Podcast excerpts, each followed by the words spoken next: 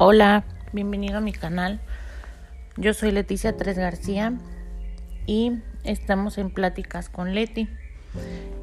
En este episodio te vamos a hablar lo que son las preposiciones y las conjunciones.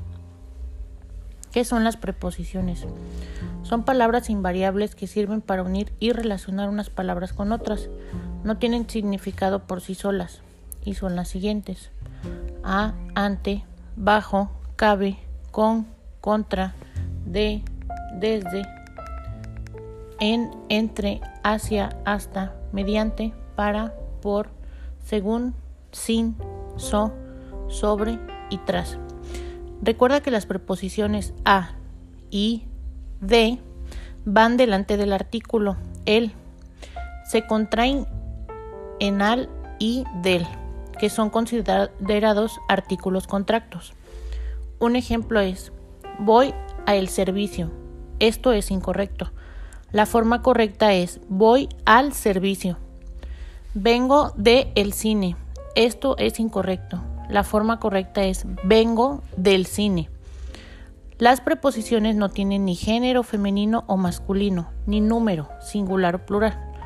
Según la función de la preposición, causa, compañía, finalidad, instrumento, lugar, modo, pertenencia y tiempo. Su significado depende del contexto y de las palabras con las cuales interactúa. La preposición es una palabra invariable que sirve para enlazar dos palabras u oraciones y expresar la relación entre ellas. Las preposiciones nunca aparecen de forma aislada, siempre preceden a un sintagma nominal que la preposición convierte en, en sintagma preposicional. Las preposiciones son nexos que relacionan los diferentes elementos de una oración. Se utilizan para indicar origen. Ahora hablaremos de las conjunciones. ¿Qué son las conjunciones? Son palabras invariables que sirven para unir o enlazar, palabras u oraciones. Existen dos tipos de conjunciones, conjunciones coordinantes o propias y conjunciones subordinantes o impropias. Las conjunciones coordinantes o propias son las que unen palabras, sintagmas y oraciones del mismo nivel sintáctico, de forma que sus elementos son intercambiables sin que altere el significado conjunto. Por ejemplo, Luis caminaba triste y pensativo. También podemos decir, Luis caminaba pensativo y triste. Las conjunciones subordinantes o impropias no enlazan tantas palabras, o sintagmas como proposiciones que son intercambiables entre sí. Esto se debe a que una posee mayor jerarquía que la otra. Al menos una de esas oraciones no tiene sentido completo sin la otra. Las condiciones subordinantes degradan la oración en que se insertan y la transponen funcionalmente a una unidad de rango inferior que cumple alguna de las funciones propias del sustantivo y del adjetivo. Por ejemplo, dijo que vendría. El libro que me prestaste es bueno. Lo hice cuando me dijiste. Moderadamente, esta división tradicional se ha concretado y formalizado más. Se distinguen conectores, conjunciones coordinantes y que no ejercen función alguna en las preposiciones que unen, transpositores, conjunciones subordinantes que no ejercen función dentro de la proposición que introducen y relatores. Pronombres relativos y adverbios relativos que ejercen función dentro de la proposición subordinada que introducen. Las conjunciones copulativas sirven para reunir en una sola unidad funcional dos o más elementos homogéneos. Indican adición o suma. Son y, e, la. Conjunción más usada en la lengua coloquial es y. Por ejemplo, Sergio y Daniel pasean. El perro es mío y lo quiero mucho y juega conmigo. Este uso pleonástico se mantiene en la lengua popular de las narraciones y como recurso expresivo intensificador. Las conjunciones disyuntivas indican alternancia entre opciones. Dicha alternancia puede ser exclusiva o incluyente. Por ejemplo, vienes o te quedas. En el caso de una disyunción excluyente, evidente se emplea de la forma o o te quedas o te vas. Abierta, inclusiva o incluyente. Estudias o trabajas, en el sentido de que pueden hacerse las dos cosas. De equivalente denominativa cuando se unen dos expresiones con idéntico valor denominativo. Los médicos estudian la dispepsia o digestión lenta. Las conjunciones adversativas son las que contraponen dos preposiciones o términos sintácticos de forma que cada uno corrige al otro. Sus nexos llevan siempre una pausa delante expresada con coma, punto y coma o punto y sin son las siguientes, pero, aunque, más, sin embargo, no obstante. Por ejemplo, llueve pero no moja. También se emplea si no o son, que cuando una de las preposiciones está negada. No lo hizo Pedro, sino Juan, sino que Juan lo realizó. Bueno, pues en este tema nos tocó hablar de las preposiciones y las conjunciones. Espero les haya gustado. Te pido que le des like a Pláticas con Leti y me sigas. Gracias.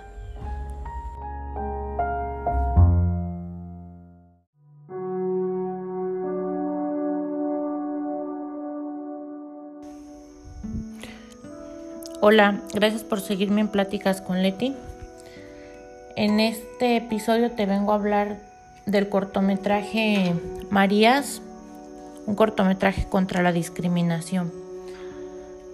Actualmente en la República Mexicana y en otros países del mundo se sufre de discriminación. Este te vengo a hablar específicamente de este cortometraje, es mexicano donde una niña otomí que se llama Valentina sufre de discriminación por ser indígena en México. Ella desde pequeña este, quiso asistir al colegio y no le permitieron el ingreso por portar su vestimenta típica. Entonces, su familia de escasos recursos y su mamá pues el profesor habla con ella y le dice que María que Valentina no podría ingresar al colegio si no portaba el uniforme de la de la escuela. Entonces la mamá le confecciona su uniforme para que ella pueda asistir. Una vez que ella empieza a asistir a las clases con su uniforme, de todos modos dentro del colegio sufre discriminación de parte de sus compañeros por la forma en que hablaba, no pronunciaba bien el español porque ella hablaba en su lengua, en otomí, entonces le costaba hablar el español. Entonces empieza desde ahí a sufrir discriminación en el colegio. Termina sus estudios de la primaria y su mamá decide llevársela a Querétaro, donde vivía una tía, y para que ella estudiara ella la secundaria. Entonces se van a vivir a Querétaro y ella empieza a estudiar su secundaria allá, donde llega y de igual forma asiste a la escuela, ya se viste como los jóvenes de su edad, para ella de esa manera evitar que la siguieran discriminando. Pero dentro de los trabajos que les ponen a hacer dentro del colegio les piden una autobiografía y ella pues narra y sus raíces, que ella estaba muy orgullosa de ellas. Entonces desde ahí sus compañeros la empiezan a discriminar nuevamente.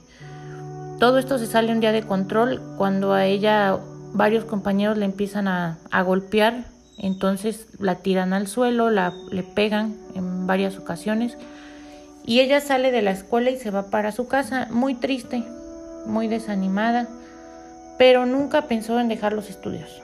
Entonces ella siguió siguió estudiando, le platicó a su mamá lo que le había sucedido Actualmente María este, quiere estudiar medicina, esa profesión decidió ella. Y pues no podemos seguir así como sociedad, no podemos seguir así, no podemos permitir que siga sucediendo esto en nuestra sociedad. Esto de la discriminación solamente refleja nuestra falta de valores, nuestra falta de respeto ante la sociedad. Porque no podemos discriminar a nadie ni por su color de piel, ni por sus preferencias sexuales, ni por su estatus económico. O sea, hay en fin de cosas que no podemos juzgar ni discriminar a las demás personas sin antes conocerlas. No podemos dar un juicio de alguien si no lo hemos conocido, si no lo hemos tratado, porque esto no está bien y no se debe de seguir permitiendo porque solamente nos atrasa como sociedad, nos atrasa, o sea, es un atraso horriblemente donde sigamos permitiendo esto nosotros. Entonces debemos de cambiarlo, debe de cambiar esto como país, como personas, como seres humanos, cada quien debe de poner su, como dicen, su granito de, de arroz para que suceda esto, porque no podemos seguir así. Esto tiene que parar. Son parte de nuestras raíces como México y debemos de aceptarlos tal cual es, tal como son, porque ellos pues son parte de la esencia de México, o sea, no se puede discriminar a esas personas son nuestras raíces, es de donde venimos todos y no podemos permitir esto, no podemos seguir permitiéndolo. Entonces yo les hago una invitación a que pues no discriminemos a las personas de ningún aspecto, de ningún aspecto. Tenemos que respetar y yo creo que habiendo respeto se evitará la discriminación. Los valores vienen desde nuestras casas, nuestra educación que nos den en casa, pero habiendo respeto no habrá discriminación. Con eso es un valor muy grande que se puede llegar a erradicar la discriminación solamente respetando a la persona, a la sociedad. Habiendo eso se puede erradicar. Bueno, pues yo les agradezco que me hayan escuchado sobre esta plática una pequeña, este, un pequeño aquí fragmento del cortometraje de Marías. Si pueden o tienen el tiempo de escucharlo, está en YouTube. Se llama Marías, un cortometraje contra la discriminación, para que analicen esa situación, si ustedes se han visto en algo parecido, pues para que hagan conciencia sobre esto ayudará mucho a la sociedad. Gracias por escucharme y seguirme.